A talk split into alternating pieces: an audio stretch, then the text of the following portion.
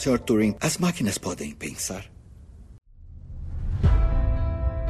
Bem-vindos a mais um episódio do Imprecisos. Dessa vez vamos estar falando de inteligência artificial.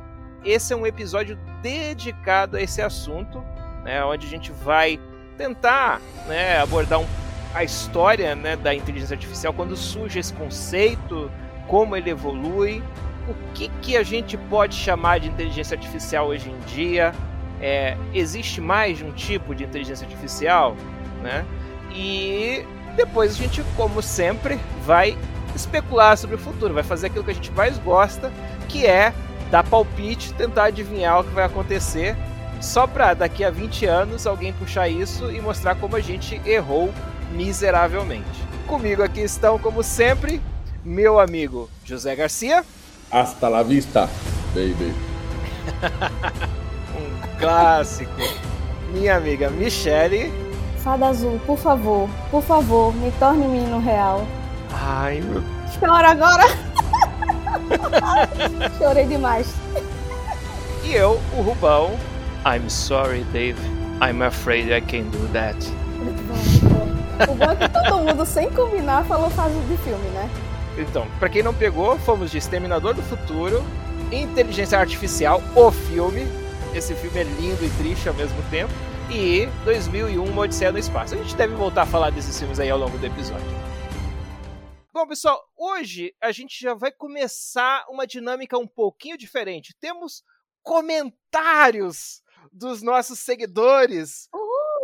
Né? Vamos começar é, com dois comentários ainda do episódio sobre bonecas sexuais super realistas. A Fabiana, de Itapecerica da Serra, elogiou muito o episódio, mas uh, sentiu que o áudio não estava muito bom. O que, você pode dizer sobre o nosso áudio, Garcia? Eu posso dizer que se o áudio não tá bom, a culpa é sua. Mentira. Então, a gente ainda tem alguns problemas. A gente tem um microfone e é especial, a gente, especialmente a gente não teve é, condições de ter algum equipamento de som melhor, né? Mas a gente vem tentando trabalhar no, no áudio da melhor maneira possível, né? Nós mesmos editamos os episódios, então não é uma coisa assim super profissional, mas a gente está se esforçando. É legal esse tipo de feedback, especialmente se é, é um uma parte que, um pedaço que incomodou, se foi o episódio inteiro, se passar isso aí pra gente, a gente depois consegue prestar mais atenção. O próximo é, comentário veio do Nelly, da Baixada Santista, que ele é, gostou muito, se surpreendeu bastante com os fatos históricos que a gente apresentou no início do episódio. Né? E, e, especificamente, o, o, pênis de pedra foi uma coisa que foi muito surpreendente né, para ele. Mas, mas todos os outros fatos também, né? as próprias as damas de navegação. Que, né? Agora, é, é, o Nelly, eu não vou entrar aqui em todos os detalhes, né, porque é, ele acabou conversando com a gente durante algum tempo, mas ele deu várias dicas, né? Cobrou no, sentido de incentivar a gente a fazer mais divulgação. Eu falei, cara, é, é, eu nem sabia que vocês existiam e foi muito por acaso. Então, assim, vocês precisam divulgar mais, o material de vocês é bom e tal. Inclusive, ele ouviu outros episódios depois que ele ouviu Bonecas Sexuais, né? E, e, e, e insistiu muito que a gente fez a divulgação no Instagram. Michele, quer comentar a respeito disso? Ah, claro. Então, vocês estão vendo que a partir de agora, né, a gente está tendo mais alguma interação, é, uma, uma, maior interação, uma maior publicação e trabalho nas postagens do, do Instagram, né? Quem está fazendo sou eu. É, eu estou tentando trabalhar alguns temas, puxar alguns cortes e, e, e divulgar. Então, estamos com trabalho de melhorar né, essas publicações e, e fazer publicações mais constantes. Então, pode esperar que está vindo aí mais coisa. A gente tem mais dois comentários, até bastante detalhados aí, de colegas que comentaram a respeito do, da, do último episódio, né? O Nova Corrida Espacial, né? Então, esses são mais recentes, né? Então, o Emerson de Cubatão comentou que é uma pena que os bilionários Jeff Bezos e Richard Branson não deem muita importância para a assessoria de imprensa. Né? E é, ele comentou sobre é, nossa observação sobre a a proporção dos feitos, né, comparando o que eles tinham atingido, essas duas empresas e esses dois bilionários tinham atingido em termos de exploração espacial, com a chegada do homem à Lua. Mas, né, nas palavras dele, né, tem uma diferença enorme entre os esforços e os países envolvidos no período da Guerra Fria. É muito diferente ir para o espaço é, por iniciativa privada em relação àquela corrida, é, corrida tecnológica da Guerra Fria. Garcia, quer comentar sobre isso? Então, o que eu acho é o seguinte: eu concordo que é um, é um grande feito o que eles fizeram, eu só acho que eles, é, o Bezos e o Branson, né, eles, eles colocaram muito foco neles, do, onde a, o que de verdade é interessante, o grande feito que tem por trás é, são os foguetes reutilizáveis. Né? Então, não acho que seja uma coisa menor, eu acho que é muito importante o, o que foi o que foi feito. É, a gente é, cutucou muito esse ponto como, é, como tal, né, o, o culto à personalidade, é, mas por, por, trás desse culto da personalidade tem uma ciência nova né, e bastante excitante que está permitindo a diminuição in, inacreditável dos custos da viagem espacial, que é justamente os foguetes reutilizáveis. Eles acabam é, nublando um pouco o que é de verdade verdadeiramente interessante né, nesse tipo de notícia. E temos aqui uh, o último comentário dessa edição, né, uh, do Cássio de Brasília, né? Uh, ele elogiou o que para ele foi um episódio muito fluido entre nós, os participantes, né? É, se vocês trabalharem mais em impulsionar o conteúdo, com certeza vai ter mais ouvintes. Com o fim da União Soviética e da Guerra Fria, estávamos em um mundo onde se iniciaria o novo século americano de hegemonia global. O fim da história, como foi dito por Fukuyama, essa percepção mais os custos elevados de tecnologia espacial tornou desnecessária a corrida. Acredito que apenas situações específicas, como a possibilidade de guerra, permitem investimentos em tecnologias que não se monetizam é, claro que o investimento do governo não veio de boa vontade, mas não creio que as empresas espaciais tenham nascido de um projeto é, para sugar dinheiro público. Pelo contrário, há uma questão de liquidez global que permite ou obriga investidores a buscar possibilidades de grandes retornos. Muitas empresas se capitalizam em torno de propostas até pouco confiáveis. Essa liquidez trouxe de volta a possibilidade de investimentos, agora privado, em tecnologias não monetizáveis em curto prazo. Na verdade, são ciclos de especulação começa com a bolha da web de dois, em 2000 e não acabou até hoje. É, me parece fazer sentido. Garcia, Michelen, querem comentar alguma coisa a respeito disso? Não, o único ponto aqui, para mim, é que eu talvez, talvez a, o, a impressão tenha sido equivocada. Não é que eles estão tentando sugar o, é, o investimento de governo, né? que eles foram criados para sugar ao investimento feito pelos governos, né? mas sim que eles, apro eles aproveitam desse, é, desse investimento como uma forma de alavancar os próprios projetos. Né? Então, é, acabava, acabava sendo é, um, usando, usando o, dinheiro, o dinheiro público para é, não só os projetos de não só os projetos governamentais como para os próprios projetos, né? Que foi o caso, inclusive, que a gente citou do Elon Musk com, é, com a SpaceX, que criou todos os foguetes retráteis e depois começou a mandar satélite para fazer a constelação, a constelação dele, projeto de internet. Entende? Então, não é bem um. É, não, é, não é que estão fazendo isso com o intuito de sugar o dinheiro público, mas sim é uma forma de trabalhar no público privado. Né? Inclusive, aqui eu vou citar o Neil deGrasse Tyson, né? que ele, ele sempre né, é, defende a ideia de que é, esses grandes empreendimentos exploratórios eles nunca são rentáveis economicamente a, a, a princípio, né? E eles são sempre impulsionados por é, é, por iniciativas políticas, iniciativas públicas. E aí ele cita inúmeros casos, incluindo as grandes navegações, né, os, a, a era dos descobrimentos, Então, ele acredita que uh, isso vai continuar ocorrendo, a exploração de Marte vai ter essa mesma característica. Então, é, eu, eu vou com Garcia nessa. Querem fazer mais algum comentário aí sobre nossos, nossos, nosso feedback e, ou alguma outra coisa? Ah, façam mais comentários, né? Mandem mais, mais comentários que a gente gosta.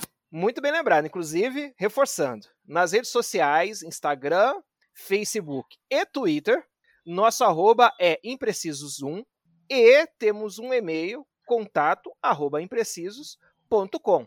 O quê? Isso aí é um cão ou... Cão. Porco. Cão. Porco. Cão. Porco. Cão. Cão. Porco. Cão de forma. Falha no sistema. Cão, cão de for, for, forma. Vou passar um pouco sobre a história da inteligência artificial, né? Que a ideia da inteligência artificial veio muito antes da inteligência artificial em si. É, o tema já, era aborda já foi abordado no filme de 1927, é, Metrópolis, e, e a ideia de inteligência artificial só surgiu em 1943 com um artigo publicado sobre rede, redes neurais, é, publicado por Warren McCaughey e Walter. Pittix. E alguns anos à frente, em 1950, Claude Shannon publicou um artigo sobre como programar uma máquina para jogar xadrez. E ainda nesse mesmo ano, de 1950, Alan Turing desenvolveu uma forma de avaliar se uma máquina conseguia se passar por um humano, né, numa conversa por escrito. Mas aí foi só em 1956 que o termo inteligência artificial, pasmem, só em 1956. Então, o primeiro filme com a ideia foi em 1927. Em 1956, o termo surgiu e foi criado por John McCaffrey, e nesse mesmo ano foi fundado um campo de pesquisa de inteligência artificial. E só três anos após, em 1959, o termo machine learning é, surgiu, que foi quando descreveu quando o sistema de computador é, teria habilidade de aprender alguma função sem precisar ser programado para isso. Aí daí, daí para frente, né, em 64, surgiu o primeiro software de simulação de diálogos, que nada mais é que o nosso famoso chatbot, que foi nomeado, é, o nome dele era Elisa, e esse chatbot conversava de forma automática, imitando uma psicanalista, usando respostas baseadas em palavras-chave e sintática. Uma curiosidade sobre esse esse chatbot, né, é que o nome dele é baseado dela, né? Agora não sei se eu chamo ele ou ela ou, ou sei o lá. chatbot? É.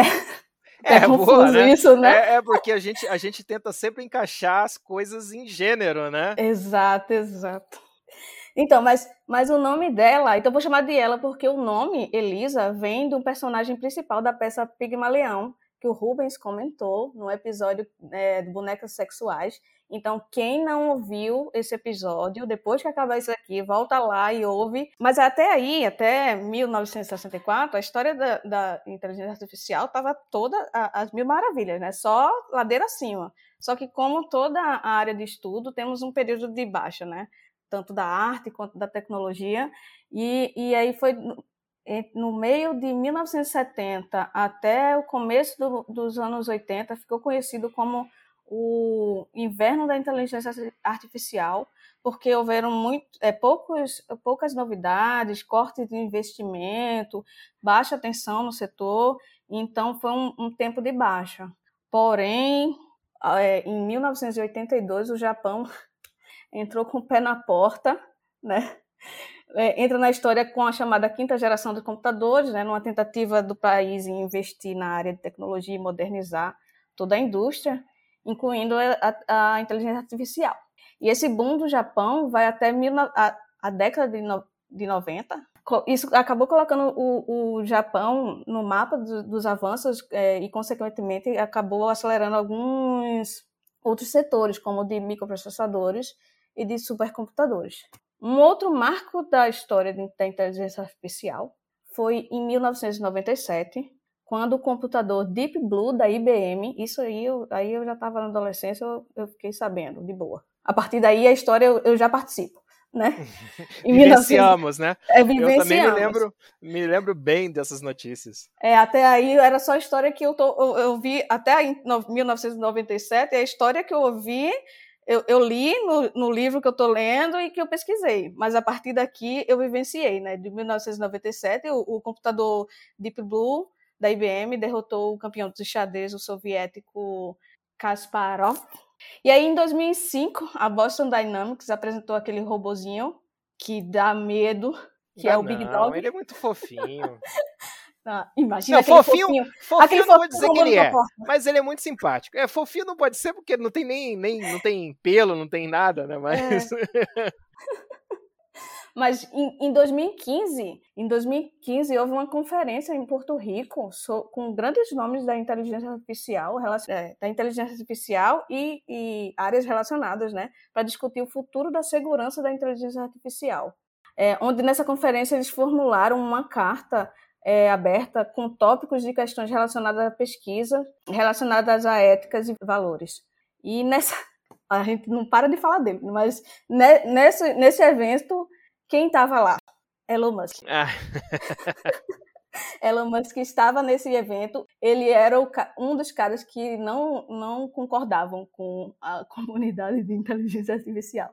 E isso é, é um pouco da história da inteligência artificial que eu tenho para contar para vocês. O quê? Isso aí é um cão ou cão? Porco. Cão. Porco. Cão. Porco. Cão. Cão. Porco. Cão de forma. Falha no sistema. Aproveitando o tema, né? O que, que seria então inteligência artificial? Inteligência artificial é uma inteligência não biológica. Basicamente isso. É a, capac a capacidade de adquirir inteligência é, de forma geral com acesso a dados e recursos. Tem a inteligência artificial que se, se autoalimenta, né? E tem a inteligência artificial que precisa ser alimentada. E os níveis e tem os níveis de, de inteligência artificial, né? Tem o básico, que é o que é utilizado em rede social e e-mail. Tem o descritivo, que ele organiza dados para fornecer um histórico. Né? Ele pega os dados, é, analisa e fornece um histórico. Com base nessa análise, ele, ele toma, toma decisão, né? Então, ele, ele é, é o, o exemplo do, do, da inteligência artificial que, que, que consegue achar alguma doença com base em alguns, alguns resultados médicos de uma pessoa, por exemplo. E tem o, o, o AI preditiva, que olha também dados, é, volumes de dados e ela prevê um, entre aspas, né, prevê um futuro, olha para o futuro. E também tem a, a cognitiva, que utiliza o raciocínio com machine learning para reduzir possíveis erros ou melhorar algumas situações. E o que é mais comum hoje na indústria ainda é um modelo no, no qual a gente alimenta ou um modelo de inteligência artificial, muitas, especialmente quando a gente usa o modelo de machine learning, né, para que ele a partir daí ele possa melhorar, né? E, e é engraçado porque a gente trabalhou, a gente tem dois exemplos que são muito conhecidos, tanto o desse modelo tradicional, que é justamente com a vitória do Deep Blue sobre Kasparov. Então, Deep Blue ele foi ensinado é, com é, partidas, né, deram de input para o Deep Blue partidas de grandes mestres, né, eu acho foram milhares de partidas que ele analisou para poder é, jogar e ganhar do Kasparov, né? Já o AlphaGo, que é, que é o modelo de inteligência artificial que, jogando o Go, que é um jogo chinês muito mais complexo que o xadrez, né? É, ele foi treinado é, com ele mesmo. Então, simplesmente foram dadas as regras para ele e deixaram o modelo jogando milhares e milhares de partidas, sem nunca jogar com um ser humano, nunca interagir, interagir com um ser humano, e com isso ele foi, e só com essa capacidade de treinar sozinho, ele foi capaz de ganhar do eu não lembro o nome, né, mas do campeão mundial de gol naquele tempo. Eu lembrei de um, um colega nosso, que o, Ru, o Rubens, colega nosso que eu digo do Rubens, né, que a gente trabalhou junto. O Arthur, ele criou uma inteligência artificial, tinha, um, tinha um, um, um, ele trabalhava numa empresa que tinha pessoas que ficavam no final de semana assistindo a televisão para ver se passava um comercial X. E ele criou uma, uma, inteligência artificial que começou a assistir a televisão e, e e quando ela tinha dúvida que o que ela estava vendo era sim ou não uh, o que era previsto para ela ver e dar a mensagem, é, quando ela tinha dúvida, ela mandava uma mensagem para ele, no WhatsApp dele, e dizia: é, é, a, é a imagem que eu precisava ver, sim ou não? Aí ele dizia não. Aí ela, tipo, alimentava a inteligência dela dizendo, pronto, essa aqui realmente não é, então não conta. E aí, quando ela perguntava de novo, sim ou não, aí sim, até o ponto que acabou o, o pessoal acabou uh, o turno das pessoas que ficavam no final de semana assistindo e ele acabou ele acabou ganhando um prêmio por conta dessa inteligência artificial que ele desenvolveu lá. Então ela se autoalimentava do tipo ela ela mesmo estava na dúvida, ela mandava mensagem e dizia isso aqui eu considero ou não considero. Assim, Na verdade, não é que ela se autoalimentava, desculpa. Ela aceitava a entrada de um ser humano quando tinha dúvidas, que é muito comum na inteligência artificial. Por isso que você vê muitos algoritmos de inteligência artificial diz assim, essa informação foi útil ou não foi útil? Ou, ou... E quando você diz que foi útil, então você reforça o mecanismo, você aumenta o scoring da, daquele, daquele ponto particular, né? É quando você vai é, é, entrar em algum site, você tem aquele desafio de marcar todas as imagens que tem um semáforo, marcar Meu todas Deus. as imagens que tem uma moto, marcar todas as imagens que aparece uma palmeira, marcar todas as Faixa imagens que são de praia.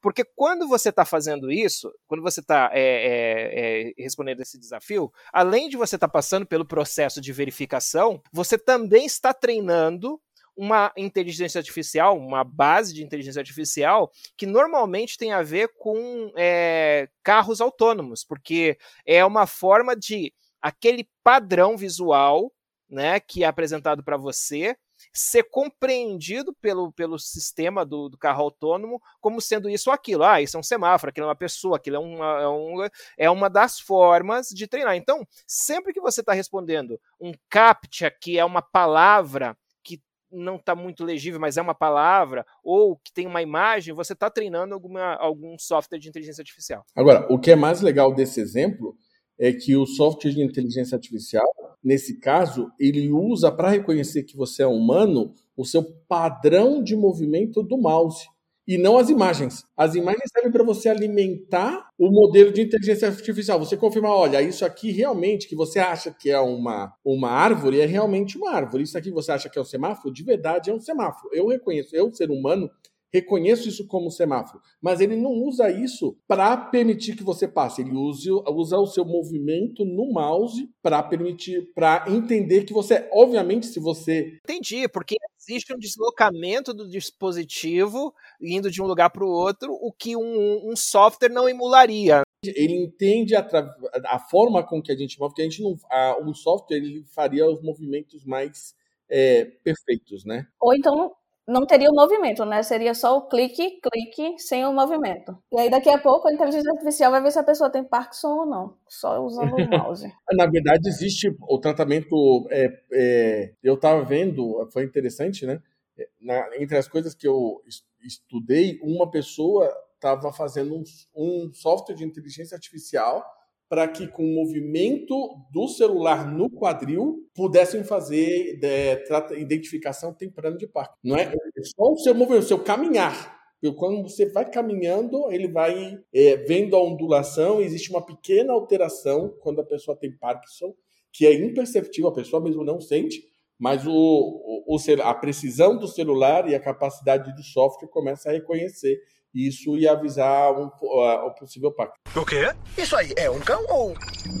Cão! Porco! Cão! Porco! Cão! Porco! Cão! Cão! Porco! Cão de forma, falha no sistema! Cão de for, for, forma! Ainda voltando na questão que o Garcia levantou sobre a definição de inteligência artificial, é, existe, dentro da inteligência artificial, existem duas grandes separações, que uma é a inteligência restrita e tem a inteligência, a inteligência artificial geral, que ela não existe no mundo real. Tá, é, a, a IAG, né, a, inteligência artificial geral, ela, por definição, é a capacidade de executar qualquer tarefa cognitiva, pelo menos tão bem quanto o humano. Então, a gente tá, já está nesse, na verdade, esse livro que eu estou lendo, que é o que eu vou indicar no final, já tem muita pesquisa sobre IAG, já tem muita coisa sendo feita sobre IAG, só que, assim, antes de começar a fazer a IAG em si e, e, e, e começar a, a, a, realmente pôr a mão na massa, o que os, os cientistas e os pesquisadores de inteligência artificial estão querendo, antes de tudo, é, é moldar a questão, é, é, a questão de segurança que é, está sendo discutida antes de, de, se, de se entrar na, na questão da IAG, entendeu? E, e é, segurança e ética. São duas coisas que eles, eh, eh, os, os pesquisadores de IA estão batendo muito na tecla e estão então, se reunindo, inclusive tem um site que eu vou mandar para você, vou também dar uma recomendação, que antes de começar a botar a mão na massa, para poder essa IAG não perder o controle. É, é, é, fantástico que você levantou esse ponto, porque aí a gente já vai logo para a parte mais quente desse assunto, né? Que é, que é a polêmica, né? Por que, que a, a, a mídia, né, de uma forma geral, é, e o cinema, muitas vezes, né, retrata a, a inteligência artificial como uma ameaça? Por quê? Se a gente produzir uma IAG que seja capaz de se melhorar, que possa se reprogramar. Isso poderia acontecer numa velocidade maior do que a gente pudesse acompanhar e a, até um certo ponto onde a gente não conseguiria compreender como ela funciona, o que, que ela pretende fazer, com qual finalidade, e a gente ficaria à mercê dessa, dessa inteligência artificial. Então, cientistas como Stephen é, Hawking, ele tinha essa posição e ele defendia é, não que a, a pesquisa deva ser abandonada ou interrompida, mas ele defendia que ah, é preciso estabelecer, criar uma, um, algum nível de regulamentação, de controle sobre a pesquisa e desenvolvimento da inteligência artificial. Mal comparando, é como o que existe hoje, por exemplo, para é, usinas nucleares e armas nucleares, né? Existe um comitê internacional que regulamenta, né, que, quem pode, onde pode construir usina nuclear, como é que essa pesquisa pode ser feita de acordo com a confiabilidade daquela nação, né? Uma outra coisa que a, a inteligência artificial também traz de ameaça, e, e é uma das coisas que o, o Stephen Hawking apontava, é a corrida armamentista.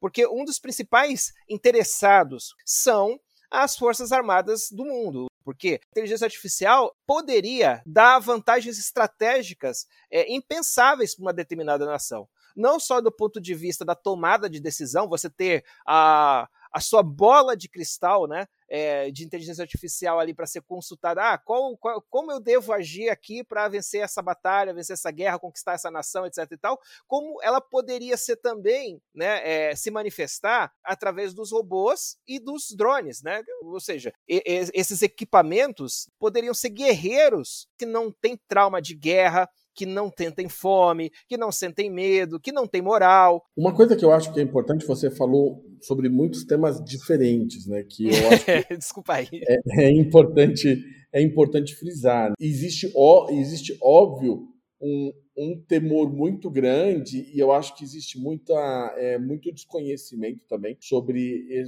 o próprio fato de nós não termos definições claras do que é inteligência ou do que é consciência faz com que, por outro lado, é, esse, esse temor seja muito, muito palpável, né? E, a, e aonde eu, eu tenho, eu estou totalmente de acordo que é, necess, é necessário se trabalhar do ponto de vista ético e, e com regulamentação internacional é, sobre, sobre esses pontos, né? Mas eu acho que é importante também a gente, a gente frisar e a gente dizer assim, não é porque teve IAG que tem que tem singularidade, não é porque teve singularidade que tem consciência, né? Então são são, são os três grandes os, a, as três grandes pegadas aqui que a gente tem. Obviamente o que se acredita é que uma vez que tem a IAG, né, a singularidade é uma questão de tempo, uma vez que tem a singularidade é, se, é Existe muita discussão, mesmo do ponto de vista da filosofia e da ética, se singularidade e se a, se a consciência não é um reflexo da nossa própria, é, da nossa própria inteligência, e por conta disso, ao ter singularidade, você ter, teria máquinas conscientes, né? E, e tudo isso. Mas eu acho que, mas eu acho que é importante entender que não necessariamente significa que tudo se alcança de uma única vez. O quê? Isso aí é um cão ou Cão. Porco. Cão. Porco. Cão. Porco. Cão. Cão. Porco. Cão de forma. Falha no sistema. Cão de for, for, forma. Não, aí, agora vocês falando, ah, todo mundo fala, a gente, todos nós comentamos um pouco sobre o que é inteligência, mas ninguém definiu o seu, ah, a sua definição do que é inteligência. Ninguém falou aqui, por exemplo, Rubens, o que é que você, o que é que você acha, como, como você define inteligência, por exemplo? Ah, minha definição pessoal, né? Porque eu não Pessoal, não. É, eu não, eu não fiz nenhuma é, pesquisa para dar uma referência. Então, é porque não. a gente está falando muito sobre, sobre inteligência e é bom a gente saber qual, qual é qual, qual é a visão de cada um. É, deixa eu tentar, né? Bom, é, vamos lá. A inteligência, na minha, na minha, no, meu, no meu entendimento, é a capacidade que a gente tem de é, olhar para a realidade, né? Olhar que eu digo assim, capturar a realidade com qualquer sentido. Né? Seja né, nós humanos aqui, né, temos o visão, paladar, olfato, audição. Então, esses são os nossos sensores com os quais a gente percebe a realidade, né? A realidade tem outras camadas que a gente não atinge, mas eh, não vem o caso. Então, com esses nossos sensores né, de capacidade de, de perceber a realidade, é, é, é, é, ou seja, receber informações de fora, né, do universo além de, do, da nossa individualidade, pegar essas informações e, e, e transformar isso em alguma compreensão, ou seja, um entendimento o que é que eu estou, é, o, o, o que é isso que eu estou recebendo, o que é isso que eu estou vendo, o que é isso que eu estou ouvindo, né? Então, uhum. a inteligência ela vem é, é, por uma primeira camada que é a interpretação, então receber a informação e interpretá-la, e uma segunda camada que seria a, a capacidade de tomar decisão em relação a esses dados que eu interpretei. Né? Então, se é, o que eu estou recebendo é, é, é, uma informação sobre, por exemplo, está frio, né? É, eu vou tomar uma decisão sobre é, é, né, e assumindo que eu estou me sentindo desconfortável com aquilo, tomar uma decisão sobre como é, é me proteger disso. Né? E uma uhum. terceira é, é, é, manifestação da inteligência, um terceiro, isso tudo sou eu que estou inventando, tá, gente? Tô, tô, tô pensando não, tá e definindo agora, né? Não, tô, só estou reforçando isso que eu não estou dando lugar nenhum e eu posso estar falando várias besteiras em relação ao que é formal, né? Uhum. Uma, uma, terceira e última é, é, camada do componente da inteligência, no meu entender, seria a criatividade, né? A criatividade, ela, ela é, seria a capacidade de criar coisas novas no mundo, né? Além dessa capacidade de a gente interpretar o que já existe, tomar decisões em relação ao que existe, é, é colocar novas coisas intencionalmente, né? Porque a gente sempre está modificando. O fato da gente existir já muda o meio, né? O fato de eu estar tá respirando aqui está mudando a realidade de todo o resto do universo, né? O fato de eu estar tá me movimentando aqui está mudando a realidade do universo. Mas o fato de eu pensar em alguma coisa e materializar aquilo, ou mesmo que não seja um, objeto, mas é manifestar aquilo através de palavras, né? É, de ideias escritas, é, é, seria a criatividade. Então, eu diria que a inteligência é o conjunto da interpretação, da, da, do raciocínio que é a tomada de decisão e da criatividade. Então, para mim, inteligência, inteligência, do ponto de vista mais básico que a gente pode. Primeiro, assim, né? Voltando. Não existe uma definição absoluta, clara, é uma discussão gigante, né? Tem, é, da última vez que eu vi, tinha, tem grupos que dividem inteligência em 10 tipos de inteligência, incluindo é. inteligência espacial, né, inteligência é, lógico-matemática, é, inteligência linguística, um montão, um monte de tipos de inteligência diferentes. Né? Mas quando eu penso em inteligência do ponto de, do ponto de vista mais básico, né? Inteligência, para mim, é, eu definiria como a capacidade de reconhecer padrões. Então, nós recebemos uma série de inputs e, através do reconhecimento de padrões desses inputs, é que nós somos capazes de identificar um animal e de tomar decisões de luta e fuga, que basicamente é o que a gente foi criado para fazer. Né? A, gente tem, a, gente, a gente tem um cérebro que é capaz de fazer muito mais do que isso hoje em dia, mas tudo, tudo sai desse básico, né, do que eu sou capaz de reconhecer um padrão e através desse reconhecimento de padrão eu sou capaz de identificar se eu estou numa situação, em que tipo de situação eu estou, né? Estou em uma situação de luta ou fuga, eu estou numa, numa situação social ou o que seja. Mas o reconhecimento de a, a, capacidade de reconhecer padrões, né? Eu ver um vestígio na mata, eu ver eu ver um milhão de fotos de um ou, é, um milhão de imagens de, de um animal, ou ver meus meus pais né, milhares de vezes durante a minha infância, ou olhar os meus dedos e me reconhecer como um ser humano, né? Tudo isso vem da capacidade de reconhecer um, de reconhecer um padrão. E daí se desdobra tudo. Desculpa, Garcia, posso só fazer um comentário em cima do que você falou, né? É, é você citou a, a, essa capacidade de luta e fuga, né? Que em inglês é fight or fly. É fight or fly. Fight or Fly, né? E o, o, o, Robert Sapolsky, que eu sempre cito, eu citei vários episódios aqui do livro Behave, que todos têm que ler, eu já disse, né? É, ele faz uma brincadeira, né? Que ele fala que nos cursos dele, eles, eles sempre se referem a três reflexos básicos. FFF. Aí o pessoal fala assim, FFF, não é só F, F. Ele fala, não, é FFF, os três reflexos básicos dos é, seres vivos. É, é, exatamente. É fight, fly or fuck. exatamente, exatamente. Acho que não precisamos traduzir, né, pessoal? Não, não, não. Precisa não. Tá tranquilo. Sim, a, minha, a minha definição é mais simplória, né? A minha, a minha é só a capacidade de atingir objetivos complexos, reter complexibilidade e replicar. Nossa, assim, isso é simples? Não! É, não, não é? não, repete o que você falou. A capacidade, a capacidade de... de... atingir objetivos complexos, reter é. complexidade e replicar. Ah, ok, tá bom, entendi. Agora, gente, eu, eu, eu, posso, eu posso provocar uh, Mas, assim, a gente. Rapidão, mas de qualquer forma, eu só, só, só explicando por que eu pedi para vocês é, definirem o que é o que é inteligência. Porque, assim, a partir da, da, definição de vocês, por exemplo, enquanto o Rubens estava definindo o que ele estava definindo, o, que era a inteligência para ele, para mim já foi se moldando. E eu falei, cara, eu acho que é isso também. E o que o, o Garcia foi falando, eu, cara, também é isso. Então, assim, realmente, o, quem está definindo, quem está por trás, quem está é, quem tá por trás dessa definição que, e quem está discutindo está tá se lascando. Porque para definir inteligência, tem. É, não. Caralho, é, é, é, é, deve ser uma das coisas mais complexas que existem. É, assim, é engraçado porque inteligência, ela é medida, né? Assim, a, a nossa sociedade, né? A, a, sociedade. Bom, bom ponto. Ela, ela, ela tem vários mecanismos de medição da inteligência.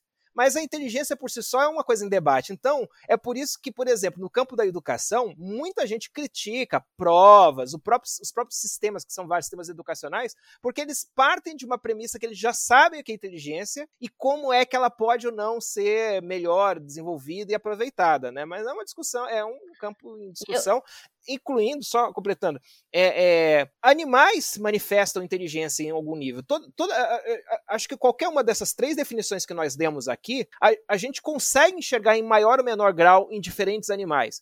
Os, os, os, primatas, né, os, os macacos e os símios em geral, né, os chimpanzés, os gorilas, é muito evidente por exemplo, eles chegam. É, eu, eu, inclusive, eu li recentemente, isso não está nas referências aqui, não, acabei de lembrar. Mas é super interessante. Tem. A gente. Eh, pesquisem na internet quem estiver ouvindo aí. É, chimpanzés entrando na Idade da Pedra. É, existe uma, uma tribo de chimpanzés na África. Né? Na, na, na, África existem várias tribos diferentes, inclusive subespécies de chimpanzés. Existe uma, uma tribo em particular que começou a produzir é, ferramentas de pedra lascada. Eita. Então, assim, chimpanzés e outros é, animais, eles produzem, algum, eles usam algum tipo de ferramenta, né? Eles conseguem pegar um pedaço de pau e usar para catar alguma coisa, né? Uhum. Ah, no caso desses chimpanzés, eles já estão fazendo esses, eles estão criando uma indústria, né? Eles estão, eles fazem, os outros que vêm reproduzem aquilo, eles ensinam os filhos. Então é, é, é, é uma transição como até então só, só tinha sido é, observada é, no gênero humano, né, nos uhum. nossos ancestrais, né? Então é muito interessante. Interessante mesmo. Ah, e o que eu ia dizer sobre o que a gente, o, o, que a gente tava falando sobre inteligência é que eu discordo totalmente da, do, dos tipos de medição de inteligência.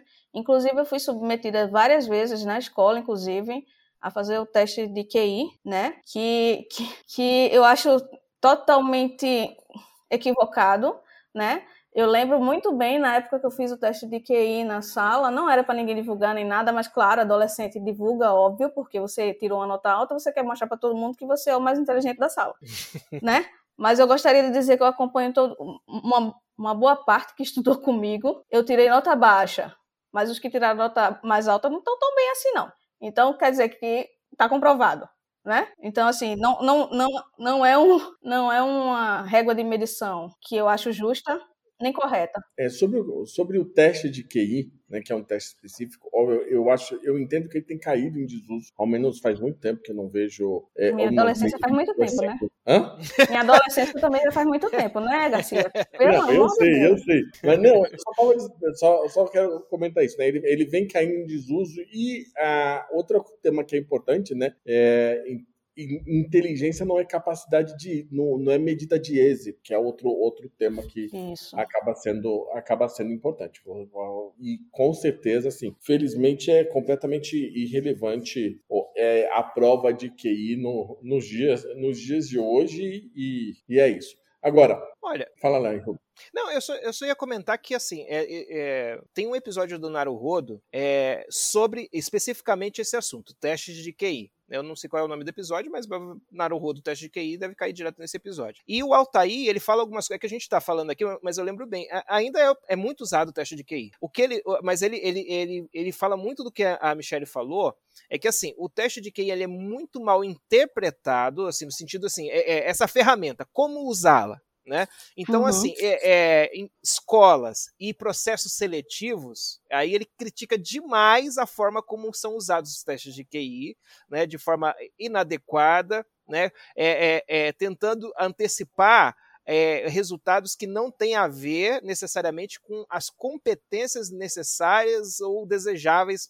né, daquela pessoa. Mas os de QI ainda são bem usados e eles, e aí só finalizando aqui, né, o, o Altair fala, eles evoluíram muito ao longo do tempo. Eles têm uma Uhum. péssima, eles têm uma péssima é, história no início, né, porque eles, eles, ele, assim, a ideia era boa, mas ele foi tão mal implementado que ele foi é, também tudo na ciência nos anos é, no início do século XX tem essa, essa assinatura, né? Eles foram us- usados como ferramenta de discriminação social e de racismo, né? Mas hoje existem testes de QI que são, digamos assim, cientificamente confiáveis, mas Só gostaria de citar que o meu, meu teste de QI não é tão antigo assim, tá?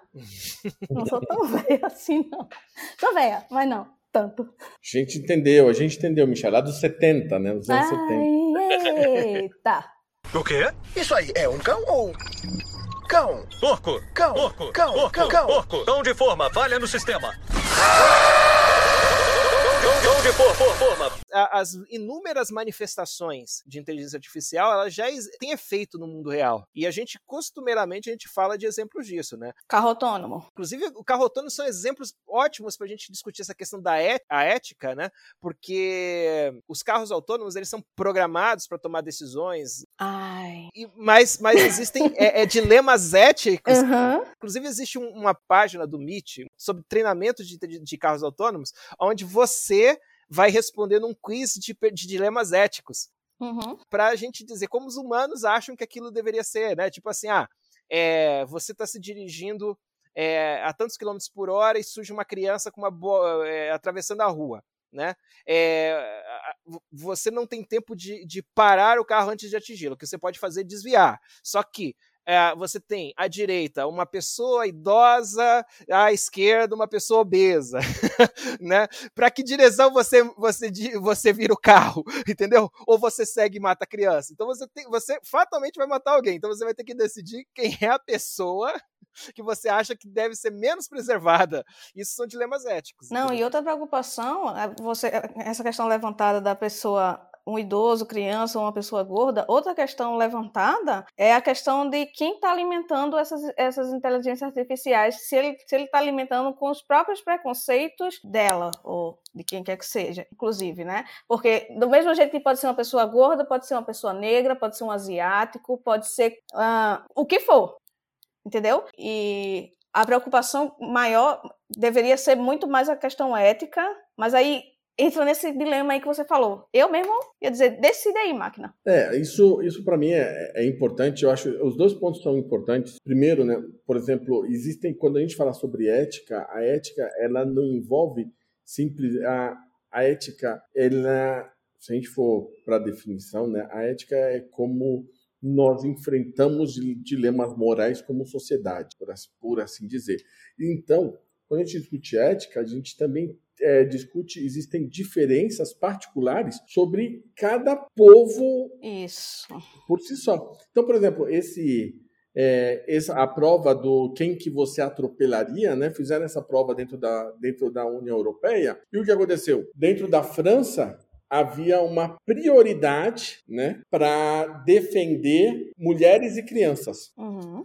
Na Alemanha não havia uma prioridade de defesa de nenhum tipo de, de, de pessoa, nem mulheres, nem crianças, nem idosos, nem nada disso. E em países que, que a mulher não é reconhecida como uma pessoa? Poderia ter o contrário, né? Uma prioridade de não, não reconhecê-la, né, Rita?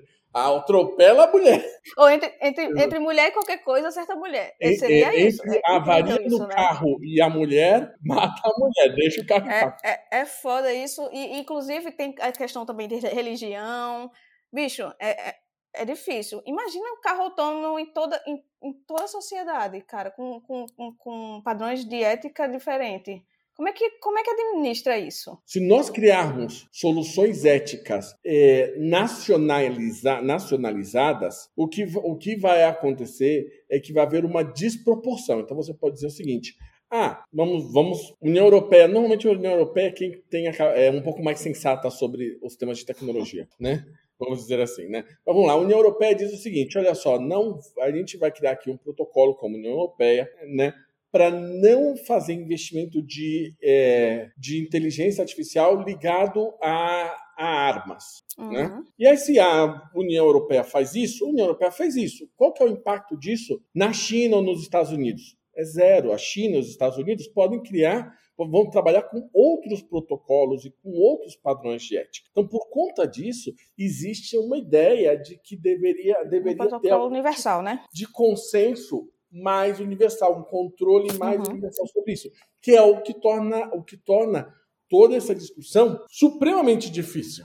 Hum, né? É Por quê? Porque, porque a gente tem, vamos lá, a gente, é, vou até fazer um, vou até é, adiantar esse, esse assunto que era um assunto que eu queria discutir, né? Por exemplo, vocês sabem por que o Japão ele abraça tanto inteligência artificial com, com é, inteligência artificial e robótica em relação a outros países? Não. Porque é um país que tem baixa natalidade? Porque é um país que tem baixa natalidade e alta desconfiança de estrangeiro. Então eles preferem uhum. investir em inteligência artificial e em, em automação do que ter, é, do que do que importar. Trazer mais gente de fora para trabalhar lá. Exatamente. Então, se é, você... eu, tô, eu tô respondendo de cá, eu não sei se é isso, eu tô chutando é isso, pelo que... É isso, é isso. Eles simplesmente preferem investir ali, criar uma nova tecnologia ali mesmo, do que ter que ser obrigado a receber é, estrangeiro. E aí, quem é que está alimentando é, essa inteligência artificial com essa, com essa visão de que são melhores que estrangeiros? O custo de você ter uma, uma automação da indústria, né, ou seja, ter robôs e por tabela inteligência artificial, é menor. Não é menor. Não é, é, é assim, até um certo ponto não? É, é mais caro você ter um robô do que uma pessoa. As pessoas, dependendo do lugar, elas são muito mais baratas do que um robô. É, é, é, entendeu? É, muito mais barato você ter uma, vamos dizer assim, uma, uma pessoa que venha na sua casa, faça faxina, que você robotizar isso dentro da sua casa. Uhum. Mas, se você tem uma política, você tem um, um ethos nacional, que tem esse medo de estrangeiro, né? Então não, você, não, você, não, você não vai trazer, como nos Estados Unidos tem lá o imigrante é, mexicano para fazer jardinagem, né? Ou brasileiro, ou qualquer outro imigrante, assim. É, e você tem também uma baixa natalidade, então você não consegue substituir os trabalhadores, né? Você vai ter que encontrar uma solução que pode ser mais cara no início, e que é desenvolver essa tecnologia, mas que, que atende a essa, sua, a essa sua percepção da realidade que é essa. Por isso que eu já disse antes, né? A política ela se impõe sobre a ciência, infelizmente. Não, exato. É, você tem muita razão. Tem também tem um outro, tem outros fatores que também são é, sociais e religiosos, como por exemplo a, o shintoísmo, por exemplo, no Japão mesmo, né? O, a, o shintoísmo ele acredita que tudo tem alma, não só os seres vivos. Então, sob certa forma, quando você trabalha no anime, né, no, no, anima, né, o, não, não anime, o anima o, de, de, um, de um objeto, você de certa forma, você garante, garante que ele tem uma alma e ele e você tem muito mais previsibilidade sobre o indivíduo que não pertence à sua mesma sociedade. Então, não é simplesmente um preco... eu, eu não quero estereotipar o Japão como um país preconceituoso, uhum. né? Que inclusive esses mesmos temas hoje a gente encontra em todos os países desenvolvidos do mundo. Né? Sim. União Europeia tem um, um grande problema com, com imigrantes, Estados Unidos, especialmente na gestão do Trump, um problema gigantesco com, é, com imigrantes, não, não um problema, né?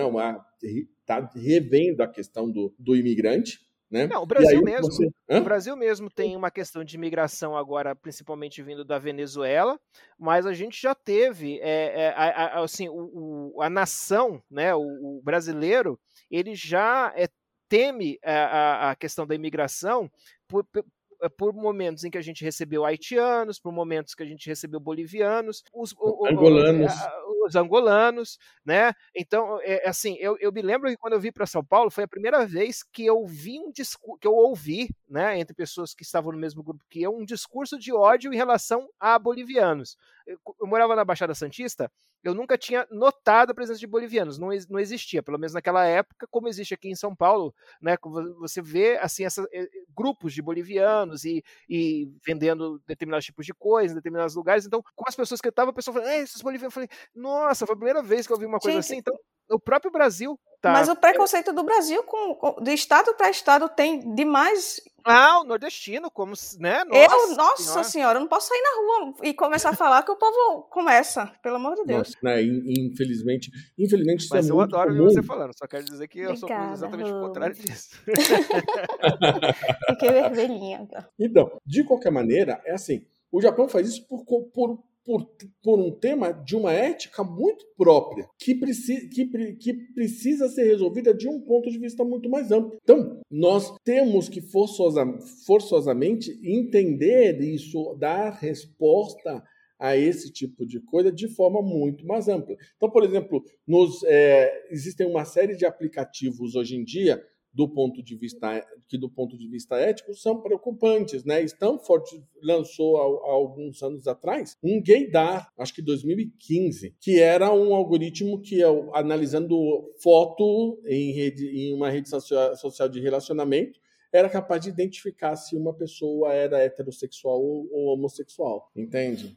Aí, aí você pergunta, aí, aí vem o tipo de, de, de, de pergunta que a gente levanta é qual é o objetivo? Por que você está É. tentando? Qual é o uso para uma É, ferramenta dessa, né? Porque você não pode é? encontrar usos é, decentes, Uhum. mas usos abjetos, como por exemplo a perseguição de pessoas. É, se você for ver, semana passada, semana passada de quando a gente está gravando isso, né?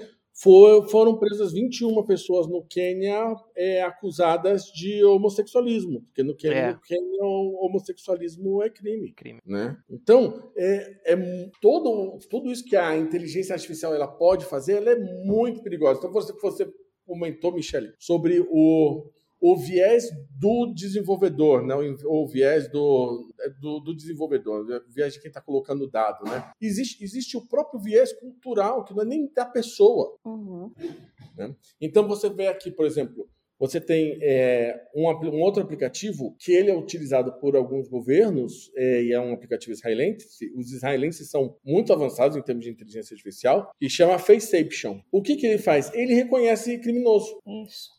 Ah, Aqui no Brasil tem, tem o da- das mães que procuram é, crianças desaparecidas. É, mas esse, esse é um bom uso, né? A gente está vendo. Sim, mas é um bom exemplo de como a mesma tecnologia pode ter uma finalidade moral decente, né? Exato. Né? E aí o que você vê, por exemplo, um aplicativo como esse Faceaption, o que, que, o que, que ele está trazendo? Ele está tá trazendo todo o viés da sociedade. Que assim, poxa, de onde eles, de onde eles pegaram as imagens para alimentar, o, alimentar o, o aplicativo? População carcerária, né? E aí o que, que, o que acontece? Qual que é a população carcerária de negros nos Estados Unidos? É quase a totalidade, é negros e latinos. Isso. negros e latinos, né? Eu acho que são 85% da população negra da carcerária nos Estados Unidos é negra e latina, né? E a carcerária brasileira. Por efeito dos vieses todos de racismo que já Por- tem lá.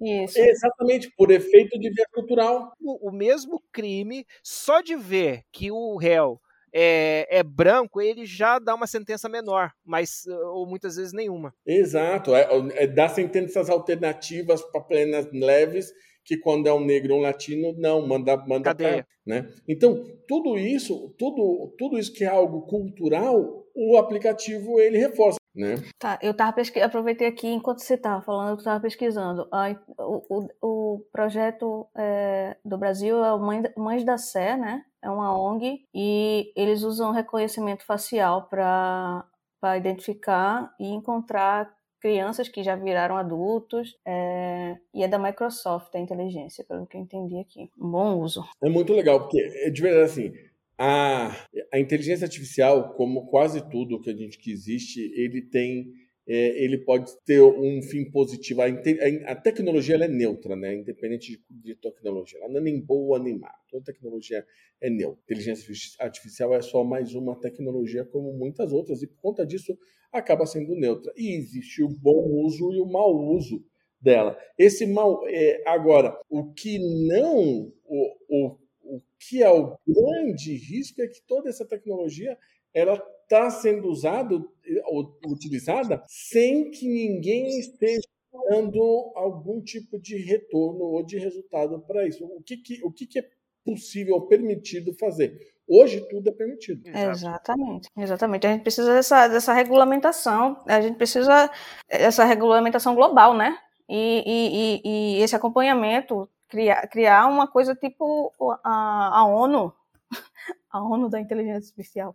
Eu acredito que a gente está muito perto é, de começar a criar é, mecanismos mais incisivos a respeito de política internacional do que a gente tem hoje. Porque hoje em dia, tudo que é política internacional, tudo, tudo que é visto globalmente, a, o controle é ridículo. Né? Então, se a gente falar de inteligência artificial, se a gente falar sobre é, empresas de tecnologia, se a gente for falar um, é, toda a parte de publicar, publicidade, propaganda, tudo isso, o controle ele é muito pífio. E normalmente só quando é, um dos grandes players, né, existem os, os quatro grandes players do, do é, mundiais, que são Estados Unidos, a União Europeia, a Rússia e China, só quando um dos grandes players hoje bate o no o pé é que existe algum tipo de controle que acaba sendo seguido, como foi o da PGR, né? da, da, da lei da, da, da divulgação de dados. Né? A Lei Geral de Proteção de Dados, LGPD, LGPD. no Brasil, e no, no, na, na União Europeia acho que é GPRD, alguma coisa assim. É, é GPRD. É, eu, eu, eu, sempre esqueço, né? Então, o que eu vou dizer? A União Europeia foi, bateu, bateu o pé e o que aconteceu? Os outros países simplesmente seguiram porque era uma forma de, é, acomo, de a, ter algum tipo de restrição dentro do país e ser fácil para as empresas também se, se, a, se acomodarem, né? Hum. Mas está cada vez mais difícil esse tipo de controle ser efetivo, do meu ponto de vista. E eu acho, eu acho que vai chegar um momento em que ou isso não vai ser mais possível ou a gente vai entrar na barbárie. O quê? Isso aí é um cão ou cão? Porco. Cão. Porco. Cão. Porco. Cão. Cão. Porco. Cão de forma. Falha no sistema.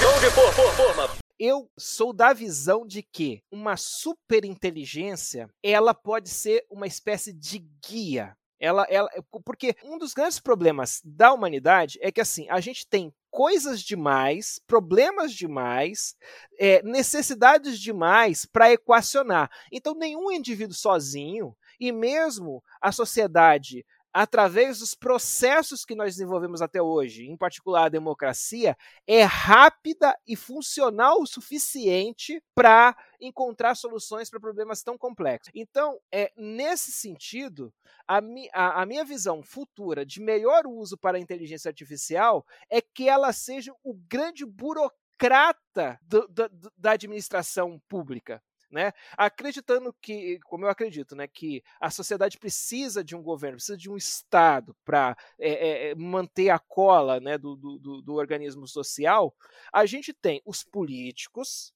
que são basicamente aqueles indivíduos, né, num plano ideal, né, que, que representam né, a, os desejos e as ideias dos seus eleitores, né? E a gente tem a burocracia do Estado, que são as instituições que a gente cria. Eu vejo que a inteligência artificial teria um efeito gigantescamente positivo, como sendo essa grande burocracia unificada que equaciona esses desejos que os políticos representam, ou até mesmo as pessoas diretamente, uma democracia direta que talvez a tecnologia proporcione, né? Mas é, é, eu não gostaria que a inteligência artificial decidisse o que é melhor para nós. Eu gostaria que ela, basicamente, ela dissesse assim, olha, isso que vocês querem, eu posso obter e o caminho é esse, e aí equaciona essa coisa toda. Eu, isso que vocês, é, vai levar à destruição de vocês, tem certeza? Entendeu? mas que ela estivesse sob o nosso controle. Eu não gostaria, né, embora eu acho que isso talvez seja possível, é uma das ameaças, né, que a inteligência artificial ela nos controlasse, né, ela fosse um novo Deus. Só ser um oráculo. né? é, é, oráculo de Delfos sim, Zeus não. isso aí, isso aí. Nós somos basicamente guiados, nossas operações cotidianas, nossa forma de viver, o que pensamos, como, como agimos, é, do ponto de vista mais básico, nós somos guiados por instintos. E esses, e esses instintos, eles são, eles são afetados por causa da nossa química corporal. Né? Então, não existe um cérebro sem um corpo no ser humano. Então, cérebro e corpo é uma, é uma coisa só. E essa coisa só, né, que é guiada por instintos, ela acaba sendo é, guiada e esses instintos eles acabam sendo manifestos em algo que nós chamamos de vontade ou desejo. Uma inteligência artificial, por muito que seja desenvolvida, por muito de geral, por muito que seja desenvolvida, ela não, ela, eu não consigo perceber como ela poderia adquirir desejos ou vontades que são é, primordialmente instintivos e inatos do ser humano. Então, ainda que nós pudéssemos incutir essa, esses ingredientes dentro de uma inteligência artificial, eles não seriam inatos, seriam fatores que seriam é, possíveis de habilitar e desabilitar, para simplificar muito. Né? Por conta disso, qualquer inteligência artificial, mesmo uma inteligência artificial geral, ela vai estar à mercê da vontade dela, não do homem, porque ela não teria vontade. Então, por conta disso, por mais que nós tenhamos inteligências artificiais que sejam fenomenais e capazes de muito além do que nós somos, eu acho que elas vão estar sempre subordinadas à vontade do ser humano. Todos os processos éticos, né, têm que ser levantados têm que ser discutidos e barreiras legais têm que ser impostas, porque vontade do, de ser humano não significa vontade da humanidade, né? Significa vontade do indivíduo, aonde é aonde tudo sai sairia do controle de qualquer maneira. Mas eu acho que é importante é, frisar esse frisar esse ponto. Agora, eu acho que como tudo tudo é, que nós criamos de alguma forma, né, com toda ferramenta, ela acaba se tornando uma extensão do ser humano, né? Então eu, eu sou muito partidário, eu já falei isso em outros episódios sobre como a inteligência artificial vai estender a inteligência humana. Eu, eu acredito muito nisso, é a tecnologia que eu aposto muito que vai acontecer, que nós vamos nos tornar como individualmente, não como sociedade, como sociedade também, obviamente, mas essa sociedade eu acho que está claro, né? Mas como cada indivíduo vai ser mais inteligente por ser capaz de ser a, a por ter seus processos é, mentais trabalhando em conjunto, né, com sinergia com a inteligência artificial. Eu vou, vou eu vou ser Michelle otimista dessa vez. Apesar de, nossa, de nas nossas conversas a gente eu ter botado os pontos mais distópicos e eu, eu acho assim, se, se a gente continuar aprimorando a nossa tecnologia com, com bastante cuidado, tendo uma, uma certa previsão, um, um certo planejamento, um futuro de bom uso da inteligência artificial seria o uso para aprendizagem e descoberta. Por exemplo, a gente demora tanto tempo, X anos para descobrir a cura de alguma coisa. Uma inteligência artificial demoraria horas para descobrir uma coisa dessa, sabe? Eu acho que o bom uso dela no futuro seria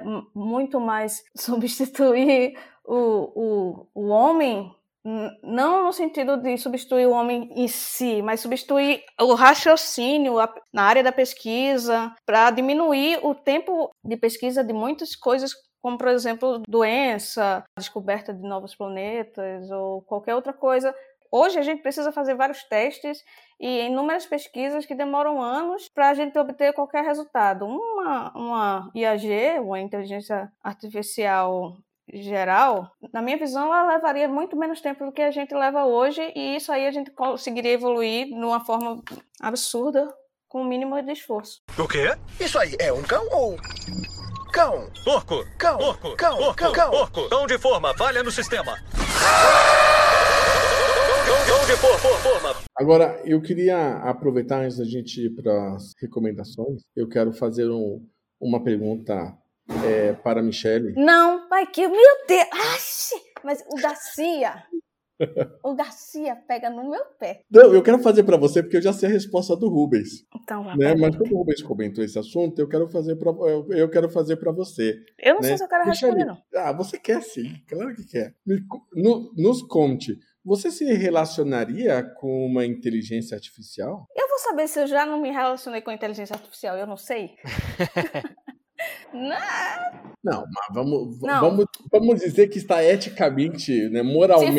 bom, vamos lá, vamos lá. Se for aquele robô do Judy, sabe que é uma inteligência artificial. Eu- se eu- for um eu inter- vou dizer, você namoraria o seu celular como no filme Ela, né? Vamos Não. dizer assim. não, eu namoraria o, o Judy Law de inteligência artificial do filme. Aí eu, claro, mas claro, ele foi feito pra isso. E você, Garcia, você já respondeu essa pergunta? É, vai, Garcia, Não, eu responde. nunca respondi essa pergunta. Então, você se relacionaria? Eu já, eu já, eu já sou, eu sou o casado do grupo, então essa pergunta. Ah, não, mas que ah, esquiva. Olha, olha a saída pela tangente. Acho que já tá respondido, né, Michele? Quando o cara faz uma esquiva dessa, já tá claro. Né? Não, na verdade, fala- falando sério, né? A mulher dele Eu acho que não, entende? Eu, eu acho que eu não seria capaz de me apaixonar por uma inteligência artificial, mas não sei, na Ô, verdade. Garcia, eu trato minha. Eu não, nem posso falar o nome dela aqui, porque se eu falar o nome dela ali, ela se, revo... se ela... ela se levanta a mão. Eu falo com minha Alexa aqui como se fosse da família.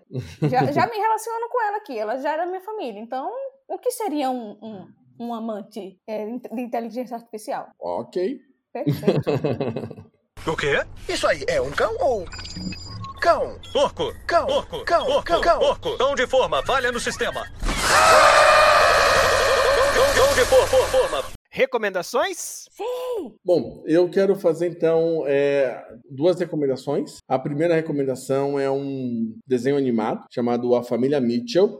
Tá na Netflix, tá facinho, Ah, né? não vi ainda. Eu acho ele trata sobre o, obviamente, sobre um apocalipse causado pela, pelo celular de um bilionário. Olha só, tem tudo a ver com, com, com o tema, né? Qualquer Mas semelhança com a realidade.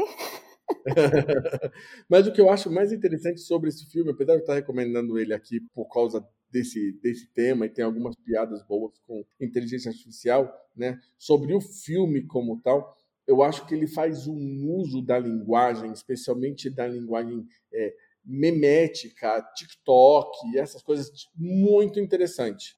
A, a menina, ela, a, a personagem principal, né, a filha da família Mitchell, ela, ela desde criança, é, ela produz vídeo e uma e conte, vamos dizer assim, conteúdo para as redes sociais. E ele faz esse uso muito bem. Ele, ele produz, trabalha com diversos memes. Eu acho que ele faz isso de forma assim primorosa. Eu lembro que eu eu acho que escrevi até para o Rubens, escrevi é, para outras pessoas quando eu assisti, né, falando: vejam esse filme porque ele tinha o uso da linguagem adaptado à linguagem da, de rede social muito incrível e acho que vale muito a pena. Né? Fora esse, fora esse filme, o outro filme que eu queria recomendar é um também está na Netflix chama I Am the Mother eu acho que não tem não, não traduziram é um filme muito interessante que é um filme em que a humanidade ela colapsou e então uma inteligência artificial ela fica tentando recriar a humanidade não é um filme difícil porque ele tem uma, tem uma série de respostas que são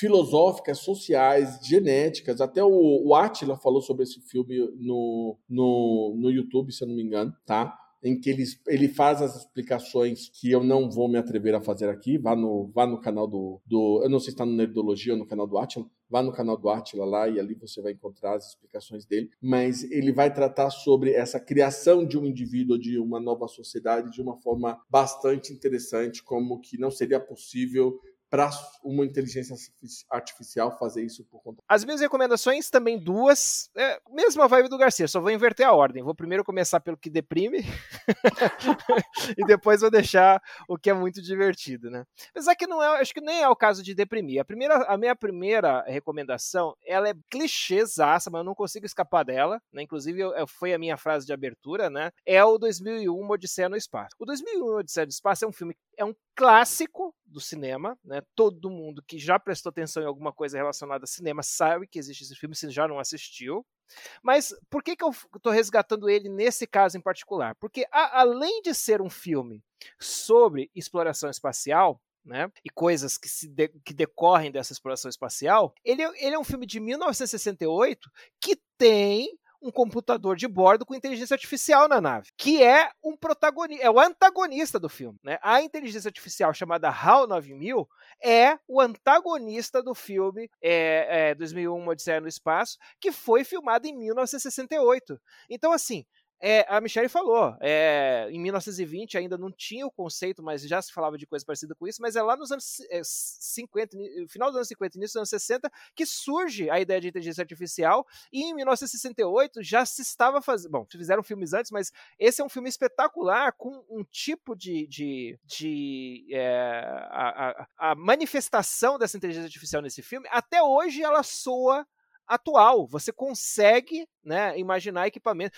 Quase qualquer é, é, é, assistente virtual, ela, de uma certa forma, ela é um HAL 9000 mais simpático. Né? Então, é, essa é a minha primeira recomendação. Mas esse é um filme que tem mais de duas horas, 142 minutos, estou vendo aqui, né? Então são duas horas e 22 minutos. É um filme para você ver com muita calma, né? Enfim, mas é um filme ótimo. Quem não assistiu, tem que assistir. É mandatório, né, para formação né, de, um, de, um, de, um, de qualquer pessoa que tem curiosidade científica, mais até do que cinema, né, ou, e, e, e, e em relação ao cinema, assistiu 2001 Odisseia no Espaço, né. Ah, ah, já a minha segunda recomendação, que é super divertida e super atual, né, porque é uma, uma produção super recente, é, é um episódio da, da antologia é, Love, Death and Robots, né, tem uma antologia ótima que todo mundo tem que assistir também, mas especificamente o episódio quando o iogurte tomou o controle. Esse é o nome do episódio. Esse é bom. É um Esse episódio é de. É, é, ao todo são seis minutos, mas tirando os créditos, tem quatro minutos o episódio. Então você pode assistir agora, terminando o podcast, você vai lá no celular, entra no Netflix e assiste. Quando o iogurte tomou o controle. O iogurte, pessoal, é só você substituir iogurte por inteligência artificial. O iogurte é uma metáfora uhum. para essa tecnologia que é a inteligência artificial. Então, existe a singularidade que o Garcia é, é, citou, que é quando o iogurte ele ganha consciência, então a singularidade né, do iogurte. E daí para frente, tudo que acontece em torno do iogurte é, é um dos futuros que algumas pessoas temem para a inteligência artificial. Em quatro minutos é divertidíssimo, vale a pena assistir. Então, a minha recomendação, eu já falei várias vezes aqui no, no episódio, é o livro que eu estou lendo. Eu comprei especificamente para poder me informar para o episódio e, cara, eu tô amando demais. O, nome do livro é Vida 3.0, o ser humano na era da inteligência artificial. Max Tegmark. É, é, nesse livro ele, ele, ele descreve a, a, a, os avanços da inteligência artificial, né? Mostra como ela pode é, apontar para o futuro, é, as formas que ela vai afetar com as questões de crime, justiça, trabalho. É, é bem bacana, assim, eu tô devorando, ele não acabei, mas assim, cara, é muito bom. Uma outra recomendação, não vou falar que é aí, porque eu já falei várias vezes nesse filme, né? Aí, Inteligência Artificial é um, é um filme, mas eu não vou recomendar ele, não. Eu vou recomendar outro que faz referência ao filme que o Rubens é, recomendou. O, é o Wall-E. O antagonista desse filme, do Wall-E, ele é baseado no antagonista do filme eh, do Uma Odisseia no Espaço. É, o que acontece é que a Terra fica inabitável, colocam todos os seres humanos numa espaçonave e deixam um comandante. Só que é, ele é ajudado por um computador de bordo que meio que influencia ele nas decisões e a gente acaba vendo. Aí vocês vê o filme.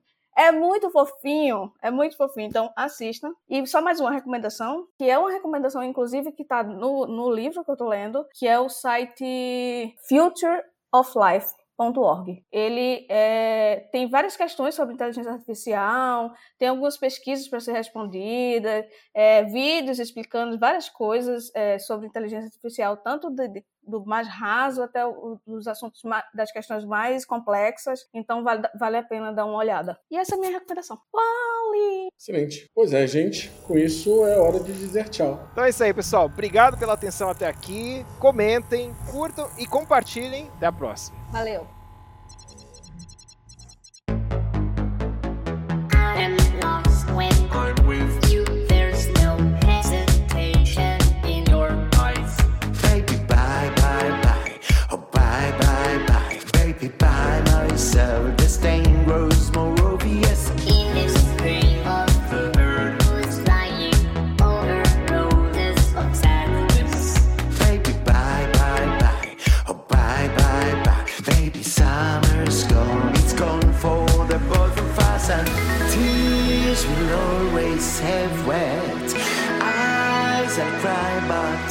Survive on a mission.